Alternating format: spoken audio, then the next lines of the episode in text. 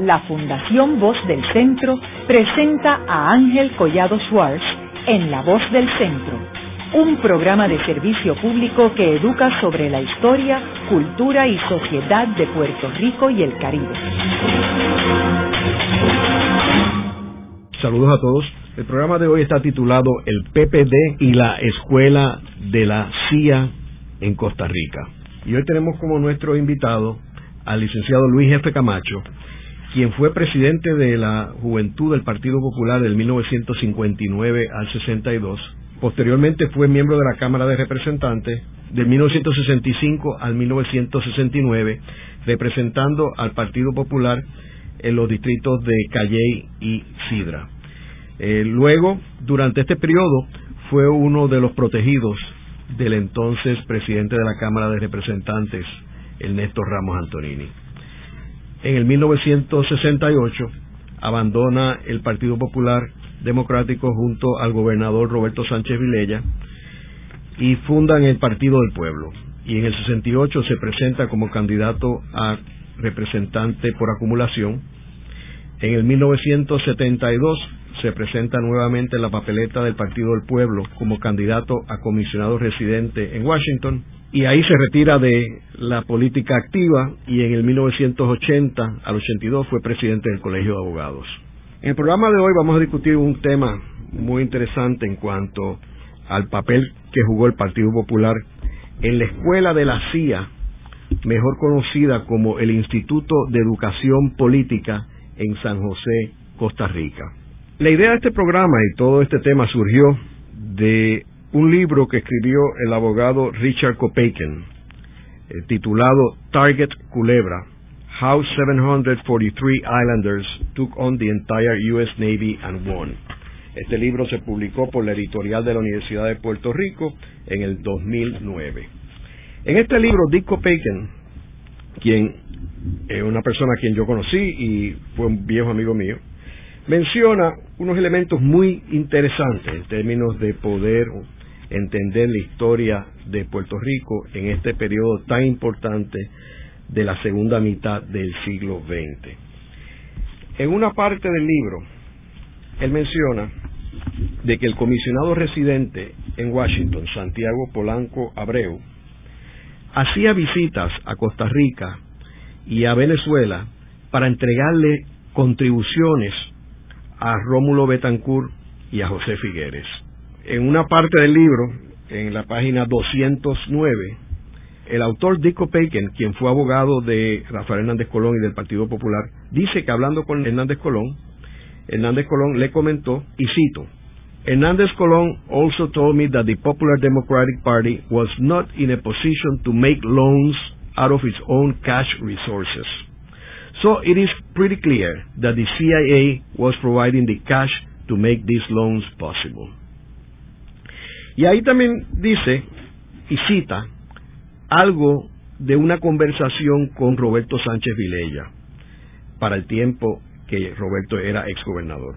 Dice, Sánchez also identified Polanco as the liaison man for the Institute of Education Democrática the CIA Finance School in Costa Rica. O sea que aquí el autor dice claramente que la CIA financiaba esta escuela conocida como el Instituto de Educación Democrática y que dice él, Popeiken, citando a Sánchez, dice, a Sánchez put it, Polanco was more or less an agent. Cita a Sánchez Vilella. Quiero mencionar que en otra parte del libro, Dico Peiken, en la página 135, menciona que en una conversación que él tuvo con Roberto Sánchez Vilella, dice, when we gingerly broached the subject of possible CIA activity in Puerto Rico, he, Sánchez Vilella, badly asserted, I was the CIA contact during 1960 and 65. En otros documentos, eh, hemos discutido anteriormente de que eh, Roberto Sánchez Vilella, siendo la segunda figura del gobierno de Luis Muñoz Marín, era contacto del gobierno de Muñoz Marín con el gobierno americano. Y en específico, se ha mencionado de que era el contacto con la CIA. la Agencia Central de Inteligencia de los Estados Unidos. A raíz de eh, estos comentarios de, en el libro de Dick Opaken, yo comento los mismos con Jaime Fuster, quien fue una persona muy allegada a Roberto Sánchez Vilella y quien fue comisionado residente de Puerto Rico en Washington y posteriormente juez del Tribunal Supremo. En esa ocasión, cuando yo le, le pregunto a Jaime eh, sobre este Instituto de Educación Política en Costa Rica y la relación con el Partido Popular, Jaime me dice, pregúntale a tu amigo Luis F. Camacho, quien fue estudiante de esa escuela. Y por eso es que nuestro invitado de hoy es Luis F. Camacho, ya que cuando yo me reúno con Luis Camacho años después, eh, me dice que era cierto, que él había ido a ese instituto. Obviamente, Luis me comenta en aquel momento que el instituto no se llamaba Instituto de la CIA, o sea, que no había un letrero de la CIA, y que él, siendo un chico inocente y joven, pues eh, no percató en aquel momento que la Agencia Central de Inteligencia tuviera que ver con ese instituto. Pero hoy nos va a decir desde la perspectiva de él del 2011, ¿qué relación él cree que había entre la CIA y este instituto de educación política? Este instituto, quiero mencionar que se funda en el 1959, se gesta la primera eh, la idea de crear este instituto y es en 1961 cuando coge bastante auge. Eh, y hay un documento que publica en marzo 61 el Instituto de Educación Política que dice qué es, qué busca, qué ha realizado. Y ese, ese documento vamos a discutirlo en términos de los objetivos y las estrategias, y de ahí ver la experiencia de eh, nuestro invitado Luis F. Camacho en dicho instituto. Luis, ¿cuál fue tu primer contacto con este instituto y qué fue lo que te hizo llegar allí? Bueno, antes que nada, eh, saludar a tu audiencia y a ti agradecerte la oportunidad de 51 años después de la fundación del Instituto de Educación Política poder pensar con una visión más clara, si se quiere, de lo que en efecto realmente era. Hay que ubicar eh, en el contexto histórico que sea. No nos olvidemos que para esa época estaba la Guerra Fría. Eh, por un lado, la Unión Soviética con todas sus organizaciones dirigidas también a la juventud y a en los países eh, adeptos al marxismo, leninismo y al comunismo y al socialismo, eh, tenemos que ubicar también que está la revolución cubana que en su incipiencia eh, no era y no significaba la amenaza que unos años después ciertamente se constituyó para los Estados Unidos. A su vez, los Estados Unidos tenía la preocupación, ciertamente, de lo que le llamaron el jardín o el, el backyard de Estados Unidos que era América Latina. Y entonces existían en estos países pues los personajes de José Figueres que había se había convertido en una figura casi mítica en un sentido, don Pepe con su metralleta en el Partido Liberación Nacional eh, Rómulo Betancourt, este, Víctor Raúl de la Haya Torre en el APRA del Perú y así sucesivamente constituían una especie de dos, dos bloques, por llamarle de alguna manera. Y el, según tengo entendido, esto se produce, el instituto, de unas conversaciones primero accidentadas, este, no planificadas, que luego se concretiza y ya se establece, como tú has señalado, el instituto.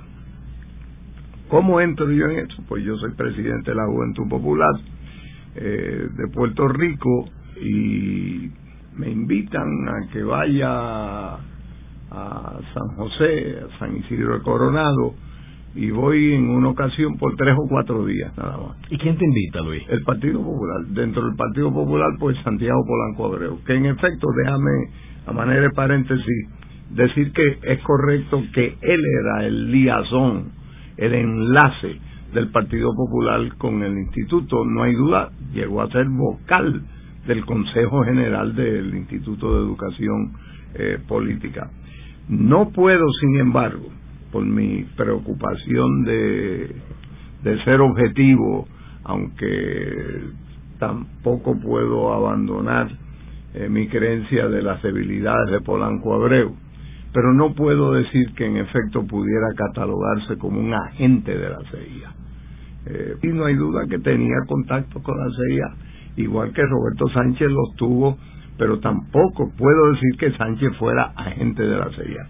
Del 60 al 65, según indica Copaken, con quien tengo unas profundas diferencias eh, en sus enfoques eh, y en lo que escribe, como tú lo sabes, creo que te lo he comentado, no hay duda que, por ejemplo, la participación de Sánchez, inclusive como gobernador, se da en la presencia de la Armada estadounidense cuando Francisco Camaño deñó la República Dominicana.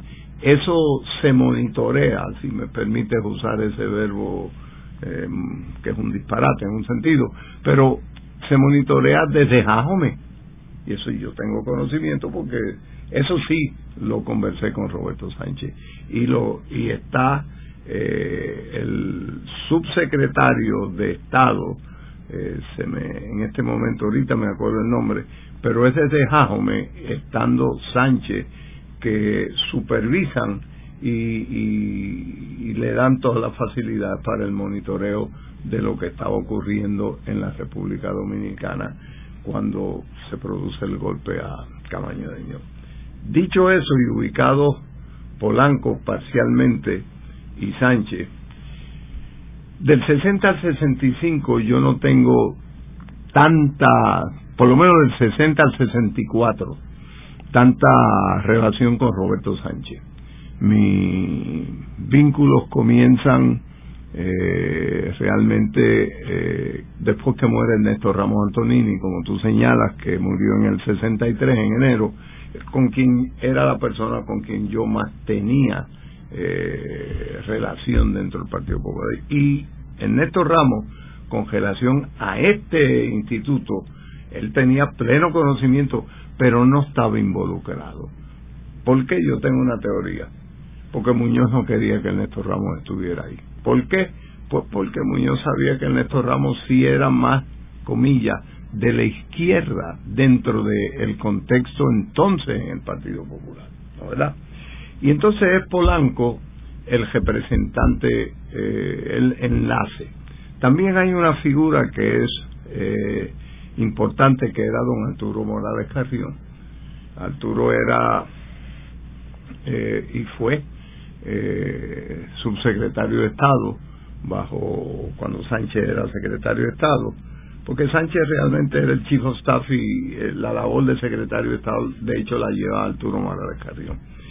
Eh, yo quisiera señalar que después yo estuve en otra ocasión ya por dos semanas. Yo fui tres veces a San José de Costa Rica, dos de unas estadías de cuatro o cinco días y una que fue ya más larga. Yo un poco me dio en broma eh, que resulta que después no creo que sea tanto en broma, eh, le llegaron informes a la dirección del partido de que en las primeras dos visitas mías a mí se me identificaba o yo me identificaba allí con los tupamaros, este, con los más revolucionarios, los jóvenes que estaban allí. Y yo en broma he dicho que para la tercera visita mía a San Isidro eh, se encargaron de enviar a Abimael Hernández y a Marinita Maldonado, una joven economista, para guardiarme, como dicen en el baloncesto. Eh, después de eso... O sea, tú fuiste tres ocasiones, ¿en qué años fueron esos? Eso fue en el 60 dos ocasiones y en el 61 en una ocasión. Eh, eso fue así. ¿Qué otros puertorriqueños fueron allí como estudiantes? Allí los primeros que fueron, si mi recuerdo no me falla, fueron Ramón Cancel Negrón, que trabajaba en el Departamento de Estado y era muy cercano de don Arturo Morales Carrión, sobrino de Luis Negrón López y líder de una eh, de un grupo de jóvenes dentro del Partido Popular que eh, no simpatizaban con mi presidencia. Eran de otra de otra de otro sentido fue Eduardo Ortiz Quiñones que un profesor de derecho brillante de Macao eh, economista eh, fue Federico Coldero representante una persona un poco iconoclasta por un talento en la guitarra como tú lo sabes fue Liberto Ramos. Liberto Ramos, que no era tan joven, Liberto había sido representante de la Cámara por Calle Isidra. Y fue Liberto. Fue después este muchacho que era líder de un precinto de San Juan, este, te dije ya, Abimael, eh, Marinita, fueron varios, varios jóvenes eh, allí, ¿no verdad? En el instituto no es que yo fuera eh, no voy a negar la descripción que hiciste de mi de mi candor o de mi inocencia pero yo pues estaba eh, como dentro de la del Partido Popular. Entonces mi mi adhesión al Partido Popular es porque yo veía en el Estado Libre Asociado un vehículo para llegar a la independencia de Puerto Rico. Siguiendo un poco el discurso de Puerto Rico y los Estados Unidos, su futuro en común, el artículo en Foreign Affairs de Muñoz. De más está decir que me fui decepcionando con el tiempo, eh, y aquí hay algo que mencionaremos. Yo llego a Costa Rica y llego, me atrae primero el país, me atraen unas cosas y me impresiona ver a un presidente de la República en el Hotel Central sentado sin guardia, sin protección nada más que un acompañante dándose unos tragos. No hay eh, ejército. Es un país eh, de una sociedad entonces que, que yo me impresiona y me atrae. Llego al instituto, eh, el lugar es un, lugar no espartano, pero un poco de naturaleza eh, muy estricta, muy disciplinado, y me gusta mucho lo que se empieza a hablar allí, allí escucho y se, se leen cosas de intelectuales de, de, la, de América Latina. Pero entonces conozco, a mí me atrajo mucho Luis Alberto Monge, eh, que era yo, tendría que explicar, pero a ti no, pero para mí en ese momento Luis Alberto Monge eh, era el equivalente de Néstor Ramos, Luis Alberto con Pepe Figueres, el Néstor Ramos Antonini con Muñoz Marín. Eh, y luego fue presidente de la República. luego fue presidente de la República, muy amigo entonces de Rafael Hernández Colón, y que luego, cuando fue presidente de la República, fue abandonando sus eh, posiciones eh, más dramáticas, por decirlo así, de izquierda y se convirtió en una persona francamente de centro. Eh, esa es la realidad. Pero aquello a mí me impresionó. Yo tenía, cuando fui la primera vez, yo tenía 23 años, 22 años. Y exacto, una especie de pichón que, que creía que iba a volar y no entendía por qué le hacían pensar que estaba volando, ¿no? De estos informes se comprueba lo que yo, años después, en uno de los viajes ya a las Naciones Unidas, confirmo.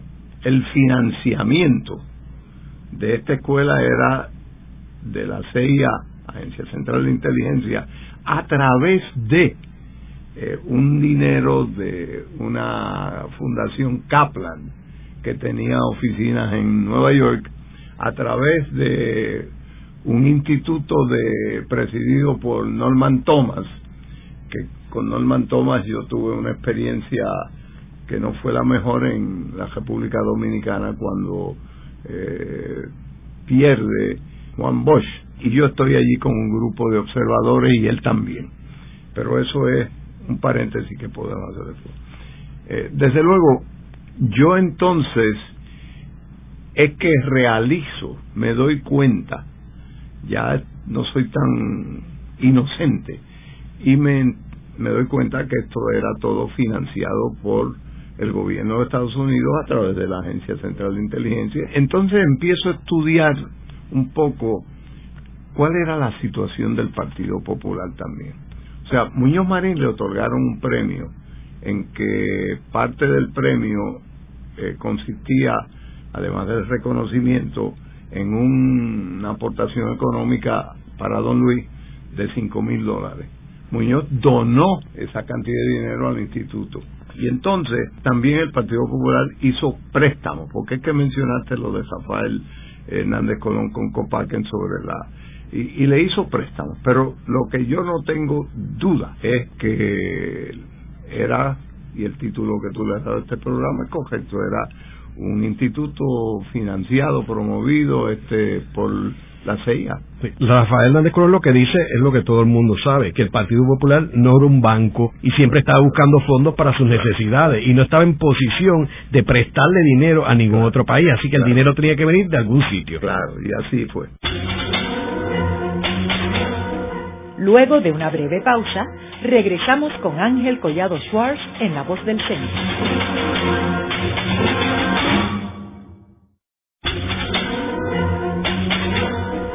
Regresamos con Ángel Collado Schwartz en La Voz del Centro. Continuamos con el programa de hoy titulado El PPD y la Escuela de la CIA en Costa Rica. Hoy con nuestro invitado, el licenciado Luis F. Camacho, quien fue miembro de la Cámara de Representantes, presidente del Colegio de Abogados y quien fue estudiante a una temprana edad del Instituto de Educación Política en Costa Rica. Eh, mencionamos en el segmento anterior que la idea de este programa surge del libro Target Culebra de Richard Kopeiken.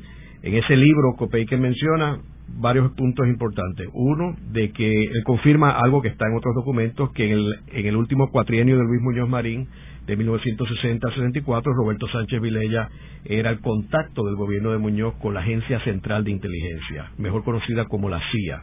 Quiero mencionar que la CIA fue fundada después de la Segunda Guerra Mundial por el presidente Harry. Truman y el objetivo era el poder unificar todos los distintos departamentos o recursos de inteligencia de los Estados Unidos. En la Segunda Guerra Mundial habían distintos eh, unidades de inteligencia, una la tenía el ejército, otra la tenía el Departamento de Estado, otra la tenía la Marina de Guerra y estaba la FBI.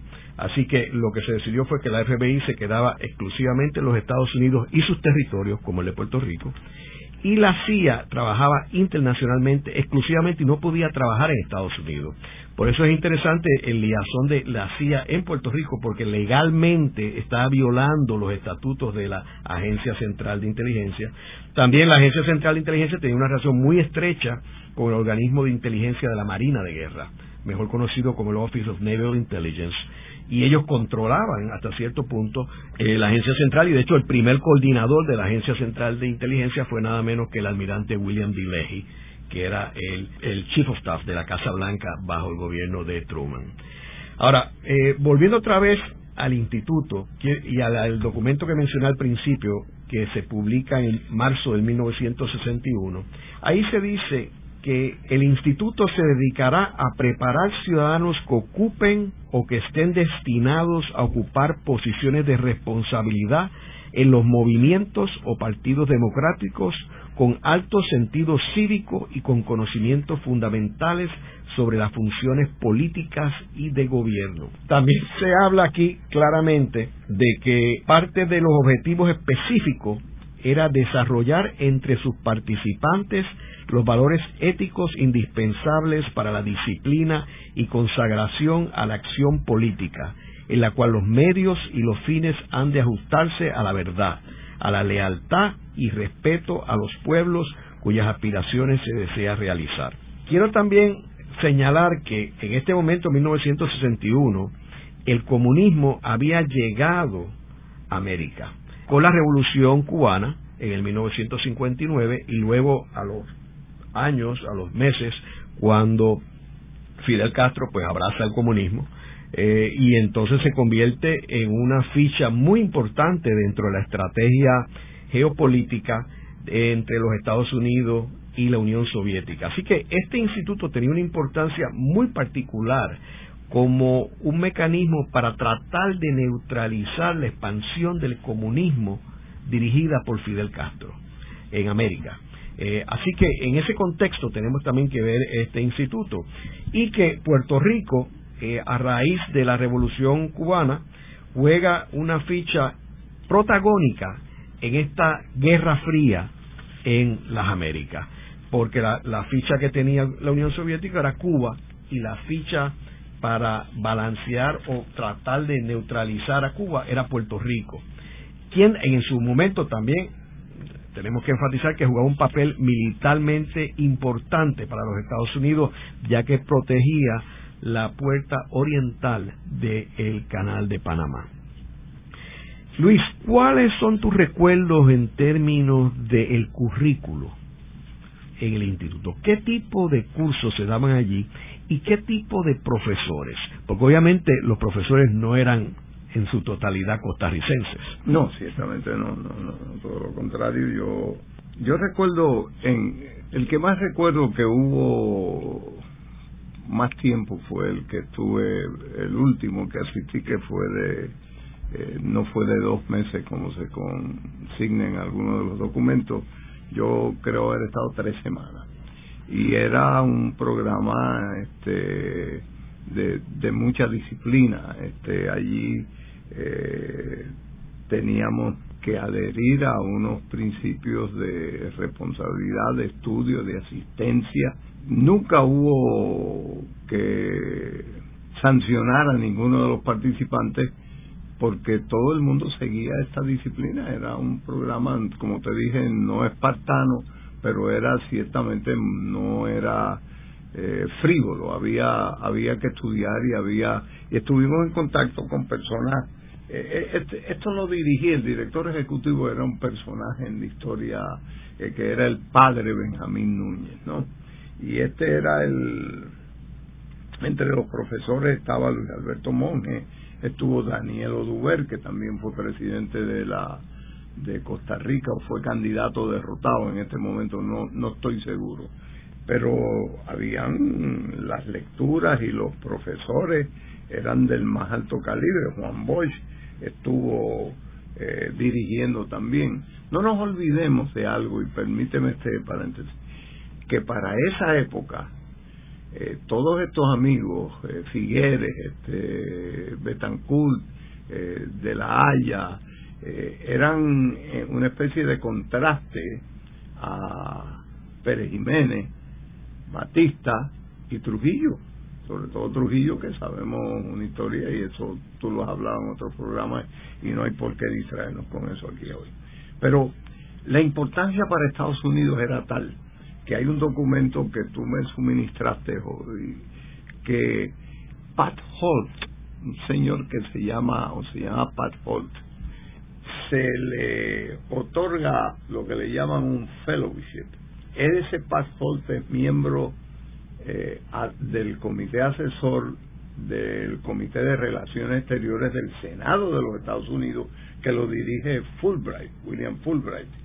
Y Pat Holt está un año adscrito indirectamente pero constantemente a este instituto y hay un memorial que le envía a Fulbright que es una cosa de primera y que le envía también al Instituto de Current World Affairs, que era otro de las instituciones estas que creaba la CIA. Eh, mira, esto de Sánchez, por ejemplo, de Roberto Sánchez, nosotros tuvimos en una campaña la presencia en Puerto Rico de un ciudadano que se llamaba Sam Halper. Sam Halper era un periodista del Time, que no es que fuera un agente a tiempo completo, porque la CIA eh, tenía los agentes a tiempo completo, pero es conocido de todo, cómo utilizó los, los medios de comunicación, los periódicos, la, los, los magazines, las revistas, para tener unos, eh, pues vamos a decir, agentes a tiempo parcial. Eh, la CIA es, es algo extraordinario y no solamente eh, tú señalas y a mí casi se me, se me sale una carcajada porque dice que violó el reglamento de la CIA, eh, pues, y cuando la CIA ha sido fiel acatadora de los reglamentos y de las convenciones eh, o de los de las convenciones internacionales, ¿no verdad? Y tan así que también conocemos las rivalidades en unos momentos entre la F, eh, el, el Buró Federal de Investigación y la CIA. Eso es historia que todos conocemos. En Puerto Rico hay un poco de estoy estoy no siguiendo una una cosa muy ordenada, pero es que hay una cosa que no quiero dejar de mencionar, Ángel.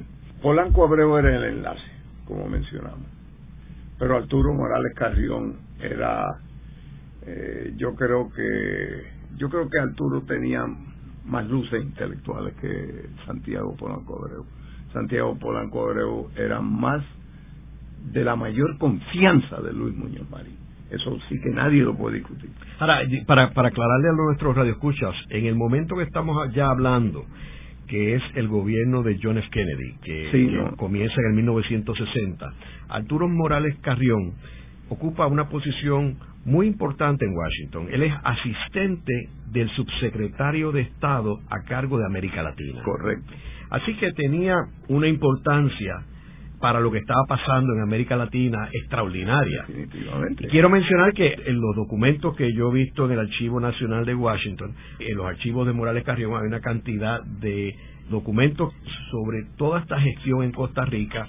Hay memorandos, lo que tú mencionabas de uh, Fulbright, que era el poder, William Fulbright, que era el poderoso presidente de la Comisión de Asuntos Exteriores de los Estados Unidos. Estaba respaldando este instituto también y asignando fondos. Y hay entre los memorandos eh, del Departamento de Estado, hay uno a Muna Lee, quien fue la primera esposa de Luis Muñoz Marín y quien era traductora en el Departamento de Estado de los Estados Unidos y que no había un asunto de Puerto Rico donde ella no fuera consultada.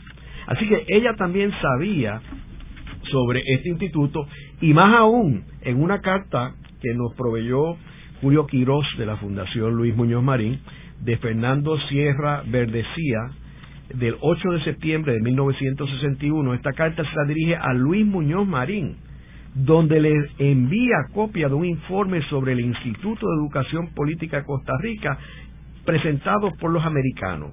Hay que también recordar que en este momento también el Brookings Institution y la Escuela Graduada de Estudios Internacionales de la Universidad de Johns Hopkins estaba en alianza con este instituto en Costa Rica. O sea que aquí se le estaban colocando todos los recursos académicos, económicos, políticos de la región. Esto era la Guerra Fría en una expresión académica. Claro, claro, y si, eh, ya que mencionas lo de Arturo Morales Carrión en, en Washington, pues es para la época también en que Teodoro Moscoso eh, está en lo de la Alianza para el Progreso, que tantos problemas levantó en América Latina, no hay duda. Y entonces también hay que mencionar cómo el instituto era eh, perseguía unos objetivos, pero también había lo de lo que te señalé del de la Asociación Interamericana pro Democracia y Libertad, que es curioso porque en esta lectura yo, en una declaración de hace 50 años, eh, inicialmente, déjame decir algo antes de entrar a lo que quiero significar, inicialmente yo sostengo que el Partido Popular eh, eh, no endosó, no, endosó no, endosó sí endosó, pero no se hizo miembro a tiempo completo del instituto. En ese sentido yo comparto una expresión de un amigo que me dijo que su análisis es que Muñoz Marín fue parco y que era por la amistad que tenía también con Rómulo, Betancourt, con Figueres y demás. Y luego fue permitiendo, a través de Chaguín Polanco, que pasa a ser miembro, como te indiqué, de, como vocal del Consejo General del Instituto, fue permitiendo y las aportaciones y los préstamos y su donación. Pero entonces, ¿qué ocurre? Que es importante ubicando con la situación política de Puerto Rico hoy. En el 1960 se celebra la segunda conferencia de esta Asociación Interamericana Pro Democracia y Libertad. Eh, la delegación de Puerto Rico eran Jole Fonsaldaña, Arturo Morales Carrión, eh, don Antonio Colorado, Hipólito Marcano y Santiago Polanco Abreu. La presidía, a mi juicio, de facto, don Arturo Morales Carrión. Van en representación del Partido Popular. Pero ¿qué ocurre? Que unos líderes del movimiento pro independencia, cabezado por Juan Maribraz y otros distinguidos miembros de eh, independentistas y del MSP y de otras organizaciones, se trasladan a Venezuela y se presentan a esta conferencia solicitando participación. Ahí se traba, que no vamos a entrar a discutir los detalles, pero se trabó una controversia tremenda que, si no recuerdo mal, eh, lo que concluye es que son observadores, pero no participantes. Pero ¿qué ocurre? Escucha el párrafo que se aprueba en el en, en esa conferencia. Después que lo lea, voy a decirte lo que yo pude palpar cuando regresa esa delegación a Puerto Rico.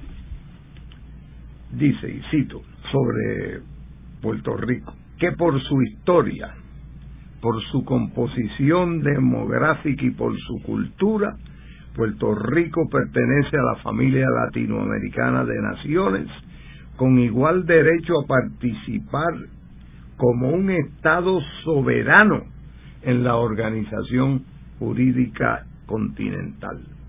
Dentro del principio de autodeterminación, el pueblo de Puerto Rico tiene el derecho incuestionable de escoger su propio destino, determinar su propia constitución y alcanzar su soberanía sin alguna injerencia extraña.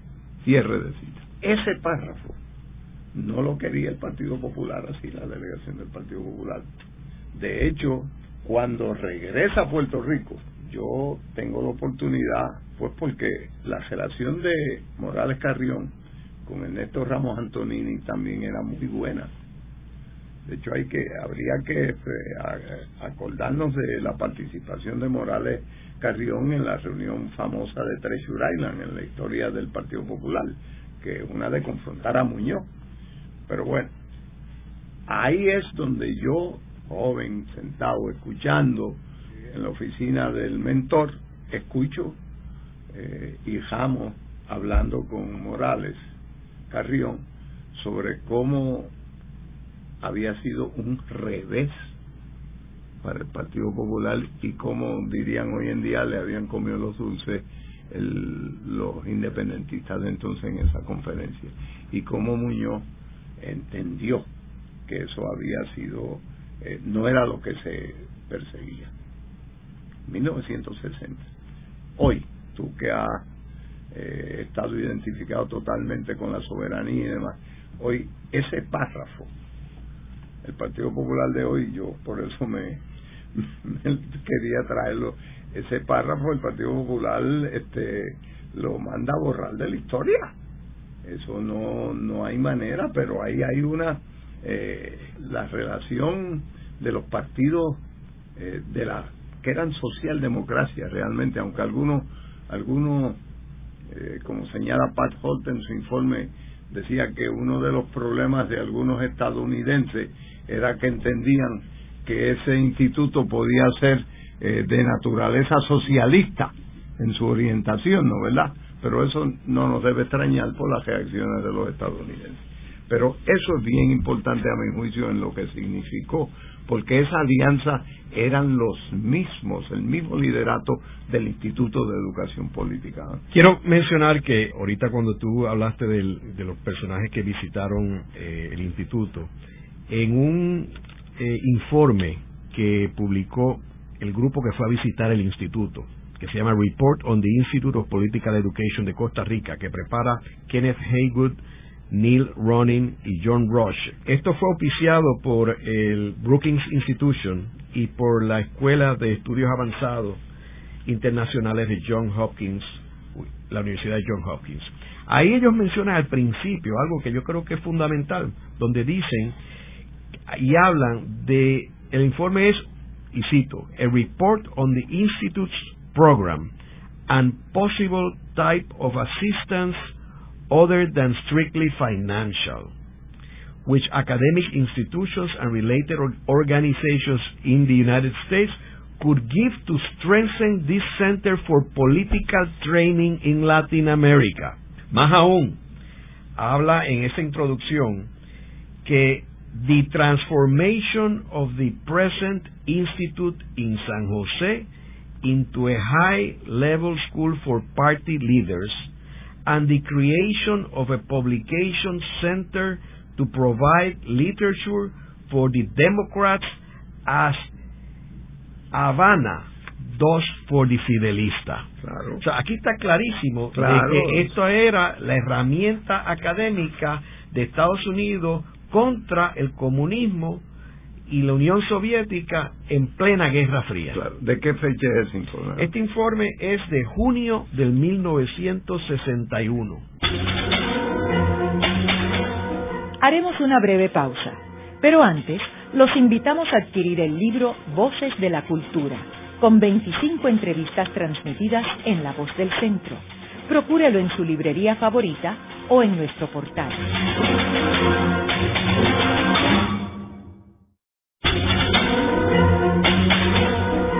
Están escuchando a Ángel Collado Schwartz en La Voz del Centro. Ahora pueden accesar a toda hora y desde cualquier lugar la colección completa de un centenar de programas transmitidos por La Voz del Centro mediante nuestro portal www.vozdelcentro.org. Continuamos con el programa de hoy titulado El PPD y la Escuela de la CIA en Costa Rica.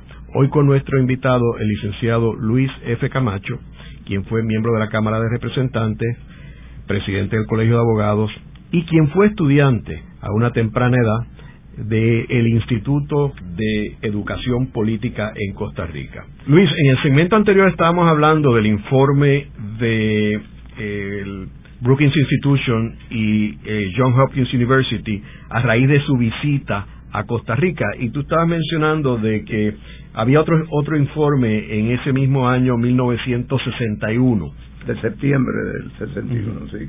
De la persona este que mencionamos, Pat Holt, que fue, por decirlo así, prestado de por William Fulbright. Y, y ahí se menciona algo que es, a mi juicio, importante. Él lo describe como lo que era la ambicioso y bien definido plan para el futuro del instituto. Y dice que uno era la expansión eh, física en sí para que pudiese acomodar, fíjate tú qué clase de, eh, planes tenían, 500 estudiantes al año. Eso era un salto eh, cuantitativo eh, grande porque no se daba eso sí. ¿Ves? Y que fuese ya no de una época nada más, sino de el año entero. Número dos, que me parecía que es, también importante la expansión de las publicaciones, de la publicación. Había una publicación que se llamaba, le llamaban combate de ellos, y entonces entendían que había que profesionalizar y expandir y mejorar esa publicación para que se, como tú señalas, como respuesta a lo, a lo de la Unión Soviética con Cuba, eh, ampliarlo para materiales audiovisuales, este, una publicación que llegara a más de, que superara la circulación de 17 mil que tenía y que fuese más continental. Y tercero, que esto sí que me parecía, eh, y las razones por las cuales lo, lo, señalan como objetivo, que era el establecer un centro, déjame leerlo hasta en inglés, the establishment of an independent center for political research, probably in Mexico, México, ¿no? Fíjate que lo querían hacer como un centro de investigación política y los que patrocinaban el instituto reconocían y querían que hubiese esa investigación y que tenía, para ser útil, tenía que ser, y añado yo, por lo menos dar la apariencia de ser totalmente independiente. Por eso es, señala este informe, this is why they want the research center divorced from the institute. Y entonces aquí es interesante. They, refiriéndose a los eh, el Consejo General y los, los patrocinadores del instituto, they frankly admit that their own ties to political parties are too close for objectivity. Fíjate que, eh, o sea, ahí está admitido. De nuevo, este es un informe que tiene arriba not for publication, tú sabes, que, se dicen cosas que no se quiere que se sepan. A mí me parece que también hay un, una última página que, es importante porque demuestra que había de parte de algunos de los partidos políticos eh, una suspicacia siempre con la cosa de Estados Unidos, la intervención eh, directa no la iban a tolerar, por eso la, las instituciones Kaplan, este, el Instituto de Relaciones eh, Laborales de Norman Thomas, toda una serie de otras que, de otras organizaciones e instituciones que eran los que proveían en un momento dado. Kaplan eh, suplía el 70% del financiamiento del instituto y eh, ellos querían dar la impresión de que había sin un divorcio ciertamente había una separación entonces eh, hay que unir y es importante a mi juicio estos partidos nunca estuvieron totalmente de acuerdo y por el contrario criticaron enormemente eh, la Alianza para el Progreso, Ángel. Tú sabes, ese es otro programa, pero tú sabes que ese fue un esfuerzo que, si bien intencionado, eh, pero también habría que entrar en, en los cuartos y los moles, los bemoles oscuros de los Kennedy, ¿no? Este, eh, quizás bien intencionado en el contexto aquel innecesario, pero, pero los partidos eh, y algunos gobiernos de América Latina nunca estuvieron satisfechos con, con la Alianza para el Progreso. De hecho, Luis, ahora que se eh, continúa estudiando la administración de Kennedy y eh, estos documentos recientes, yo los obtuve en el Archivo Nacional hace apenas una semana, en, eh, investigando la administración de John F. Kennedy, eh, la posición de ellos era una bastante conservadora. Oh, claro. Eh, y particularmente, y esto es interesante, que Robert Kennedy, quien muchas personas asocian como una persona liberal que que estuvo batallando al presidente Johnson en contra de la guerra de Vietnam y que finalmente fue asesinado el día que ganó la primaria presidencial en California. Sin embargo, si uno estudia la historia, Robert Kennedy fue la persona más agresiva a favor de la intervención de los Estados Unidos en Vietnam.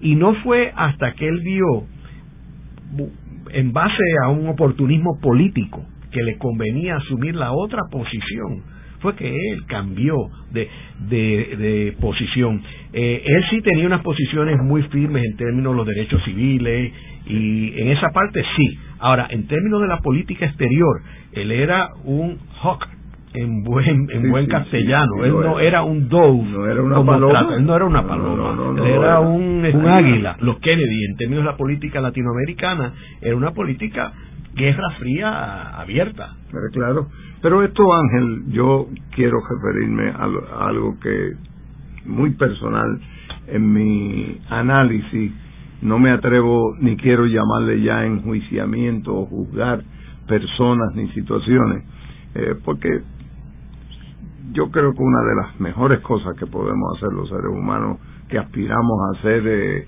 eh, tolerantes, comprensivos, es no juzgar a menos que no tenga totalmente las, valga la redundancia, la totalidad de las circunstancias y como dije anteriormente el contexto histórico de las cosas. Y yo siempre eh, un poco eh, simpleton o, pedestre. Digo que hay que analizarlas como si fuera un estado de situación. Contadores, lo contable, activos y pasivos. Si tú tienes más activos, y no me refiero a la cosa materia económica, todos tenemos pasivos en nuestra vida pública y privada.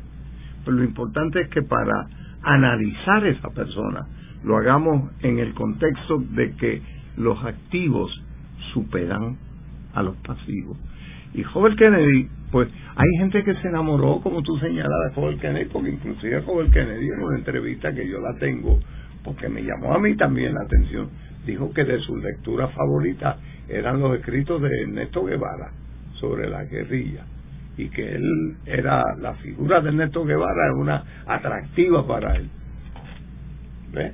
pero sabemos todo eso y sabemos sabemos que lo que realmente era un hawk Luego de la pausa, continuamos con Ángel Collado Schwartz en La Voz del Centro.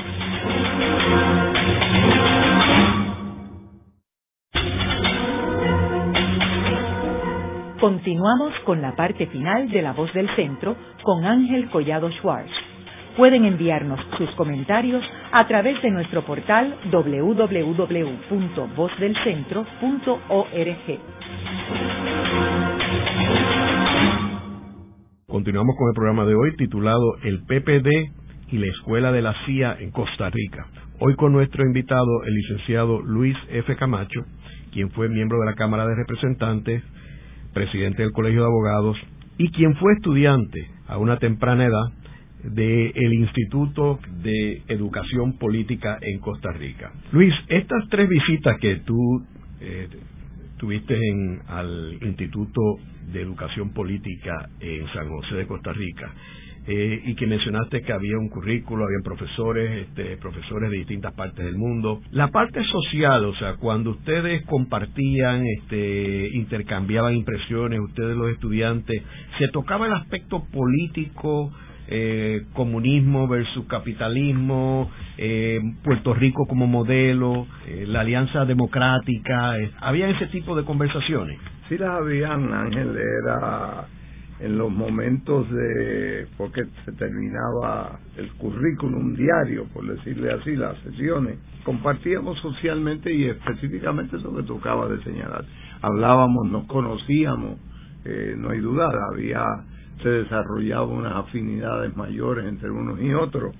Yo recuerdo que mi afinidad con unos amigos eh, tupamaros eh, es de, la, de las que más yo recuerdo, te lo confieso eh, entonces, eh, yo trataba de decirle y narrarle lo que yo entonces creía, ¿no? El joven ese que creía en el Estado Libre Asociado, eh, digo y repito lo que he dicho antes, pero yo creía que era un vehículo hacia, hacia de verdad llegar a la libertad del país, hacia la independencia, ¿no?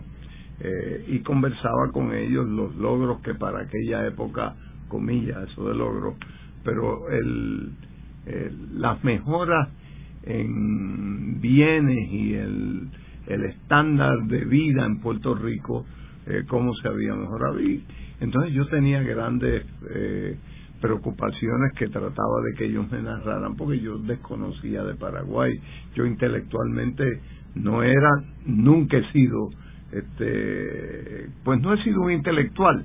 Yo la cosa práctica siempre me ha me ha este atraído más. Y yo quería y, y me identificaba y les preguntaba qué están haciendo sobre todo con los que estaban allí que tenían gobiernos dictatoriales verdad eh, y, y, se disfrutaba mucho nos dejaban salir a a San José una vez en semana y entonces pues también nos dedicábamos a ver las muchachas bonitas y a tomarnos dos cervezas y las tapas. Pero eh, eh, son unas experiencias buenas, Ángel. Eh, mi recuerdo es bueno. Eh, ahora lo entiendo en lo que era, pero si se trata de decir que en el, la palabra engaño quizás es muy fuerte, pero lo que se dio en esas visitas, en ese instituto, tuvo cosas muy positivas para mí. Eh, hay un detalle eh, en términos de todo este episodio de este instituto y las relaciones con Puerto Rico que a mí me, ha eh, impresionado, que es la participación de un prominente intelectual puertorriqueño y profesor de la Universidad de Puerto Rico, el doctor Manuel Maldonado Denis, quien es un reconocido autor y de hecho el auditorio de la Facultad Ramón Emeterio Betances de Ciencias Sociales en la Universidad de Puerto Rico, recinto de Río Piedras, tiene el nombre Manuel Maldonado Denis. Y él fue invitado a ser profesor visitante en el segundo curso oficiado del Instituto de Educación Política de Costa Rica. Y lo más impresionante de esa estadía es que el 15 de mayo de 1961, según carta enviada al honorable Santiago Polanco Abreu, que en aquel momento estaba en la Cámara de Representantes de Puerto Rico, él le dice lo siguiente, le dice que el Partido Popular Democrático debe estrechar cada vez más sus vínculos con el Instituto de Educación Política de San José. Y más aún, hace unas recomendaciones a Santiago Polanco Abreu sobre la participación del Partido Popular.